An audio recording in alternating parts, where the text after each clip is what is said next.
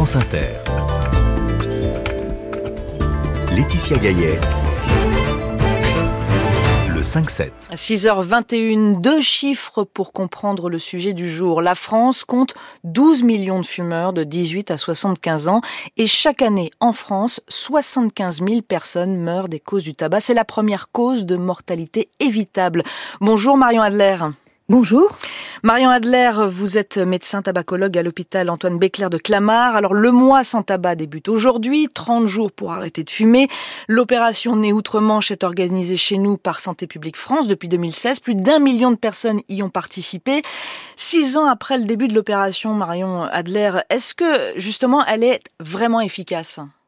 Mais écoutez, c'est vrai que beaucoup de gens qui sont peut-être euh, à la limite de je vais peut-être m'arrêter à un moment donné, se disent c'est le moment et puis je vais peut-être le faire justement accompagné, peut-être en groupe, euh, c'est peut-être le mois où je peux me lancer. Donc ça peut être une motivation, c'est ce qu'on voit aussi en Angleterre, hein. c'est notre exemple l'Angleterre, c'est eux qui ont commencé, qui font ça depuis très très longtemps et ça marche très bien. Alors c'est l'idée du travail collectif qui est important et je parle de travail hein, vraiment. Mais écoutez, il y a plusieurs choses. Il y a d'une part le fait de pouvoir être accompagné, de le faire en groupe parce que ce mois-ci, ben, plusieurs de mes collègues le font, donc je vais le faire avec eux. Le fait d'être accompagné et de savoir qu'on peut avoir des prescriptions euh, sur les traitements et que les traitements sont remboursés, c'est important de le dire. Hein, les substituts nicotiniques sont remboursés. Euh, on peut le faire à plusieurs, on peut le faire euh, soi-même individuellement, on peut être accompagné par des professionnels. Enfin, c'est quand même il y a beaucoup de possibilités et ça permet d'avoir un choix et peut-être d'être motivé à le faire en groupe avec ses collègues, avec en famille, etc. Alors quand je parlais d'efficacité, on sait qu'un million de personnes y ont participé depuis le début. Est-ce qu'on a une idée du nombre de personnes qui ont véritablement arrêté de fumer après ce mois sans tabac? Ce qui est sûr, c'est que ça motive les gens et qu'il y a, on va dire, une augmentation du nombre de gens qui arrêtent quand euh, ils font une campagne comme le mois sans tabac en novembre. Donc c'est vrai que ça fait euh, plusieurs personnes qui se motivent parce que c'est à ce moment-là qu'il faut le faire. Alors certains sont motivés, d'autres vont dire bah, je vais le faire peut-être plutôt en décembre parce que j'ai pas envie de le faire euh, comme tout le monde. Mais la plupart du temps, on voit qu'il y a une augmentation du nombre de gens qui arrêtent. Et puis ce qu'il faut savoir, c'est que ça peut être facile si on est bien aidé, si on est bien accompagné. Et justement, 30 jours, c'est suffisant pour arrêter de fumer définitivement? Ça peut être suffisant parce que quand 30 jours, il y a les récepteurs nicotiniques qui sont ceux qui font qu'on y retourne tous les jours à la nicotine, qui vont commencer à se fermer complètement. Si on a un apport de nicotine, ça permet d'éliminer la cigarette et de se sentir bien, même si on n'a pas de cigarette, et de ne pas prendre par exemple de poids parce qu'on n'a pas les signes du manque de nicotine. Les signes du manque de nicotine, c'est les fringales, le stress, l'énervement. Du coup, on est beaucoup moins énervé, on est bien et on arrive à éloigner les cigarettes au fur et à mesure en prenant les traitements qui sont validés ou en prenant par exemple la vape qui peut être une aide aussi à l'arrêt du tabac. Alors je vais y venir à la vapoteuse, mais ce mois sans tabac c'est un plus parce qu'en fait on a eu les messages dissuasifs, le prix du tabac qui augmente et ça, ça, ne suffit pas visiblement. Alors il y a plusieurs euh, mesures de santé publique qui peuvent t'aider. Euh, certaines vont impacter plus une personne et plus d'autres personnes. C'est sûr que l'augmentation du prix du tabac, ça se voit dans beaucoup de pays, ça aide, mais euh, c'est une motivation pour certains. Si, si, ça peut aider aussi en France, mais il faut que ce soit une vraie augmentation.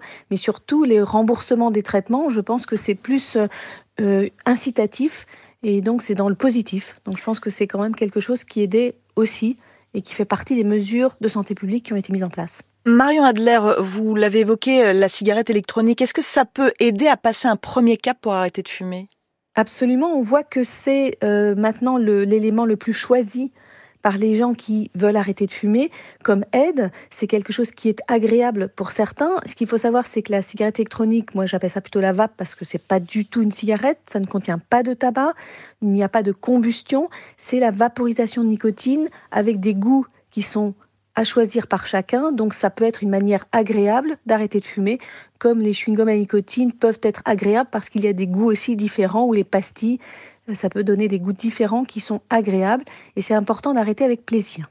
Arrêter avec plaisir et, euh, je voudrais aussi qu'on parle de, de ce qu'on appelle les puffs, ces vapoteuses jetables que les mineurs apprécient tout particulièrement. Ça, c'est une nouvelle lutte qui s'est intégrée chez vous alors, les puffs, pour moi, ce qui est mauvais, c'est la pollution de l'environnement parce que ce sont des batteries jetables. Sinon, c'est comme n'importe quelle cigarette électronique ou vape. C'est quelque chose qui aide parce que elle contient, elle ne contient pas de tabac. il y a beaucoup de goûts qui, en effet, sont attirants chez les jeunes, mais on s'aperçoit aussi que beaucoup de jeunes vont plutôt vers la vape ou la puff euh, plutôt que d'aller vers les cigarettes. Ça ne les incite pas à aller vers une cigarette. Au contraire, les dernières études montrent que vraiment c'est un concurrent, c'est-à-dire que vous avez une augmentation, un engouement vers la vape, mais une diminution large du nombre de fumeurs chez les jeunes. Ça veut dire que c'est un concurrent de la cigarette, ce qui est quand même une bonne chose, euh, même si euh, c'est pas bon pour l'environnement et ça c'est pas une bonne chose du tout. Mais les puffs sont comme n'importe quelle vape, quelque chose qui peut aider les gens à arrêter de fumer. Donc c'est clair qu'il ne faut pas ce marketing euh, visé euh, vers les jeunes, mais pour le coup, c'est vrai que les puffs sont quand même aussi une cigarette électronique qui aide à l'arrêt du tabac pour beaucoup d'entre eux, et je le vois aussi pour des patients moins jeunes qui apprécient d'avoir euh, un choix de goût. Le choix des goûts est extrêmement important dans les vapes. Il faut absolument garder le goût dans les vapes pour que les gens puissent aller vers ce qui leur plaît. Et en effet, quand on a envie de sortir du tabagisme, on n'a pas obligatoirement envie d'aller vers un goût de tabac. ça, c'est très important de continuer à le savoir et à l'entendre pour ne pas supprimer les goûts dans la vapoteuse pour aider les gens à arrêter de fumer. Très rapidement, Marion Adler, euh, est-ce qu'il ne faudra pas passer par des restrictions finalement plus fortes, comme on peut le voir ailleurs, interdiction de fumer dans la rue, pour qu'on y arrive vraiment parce que 12 millions de fumeurs? Je pense qu'au fur et à mesure que l'on avance, on, prend la voie des pays comme l'Australie, euh, la Nouvelle-Zélande, euh, les États-Unis, l'Angleterre, qui ont en effet un train d'avance et qui vont vers des interdictions de plus en plus euh, importantes et qui permettent aussi de respecter, d'éviter le tabagisme passif. Merci beaucoup Marion Adler pour cet éclairage, médecin tabacologue à l'hôpital Béclair de Clamart. Vous étiez l'invité du 5-7.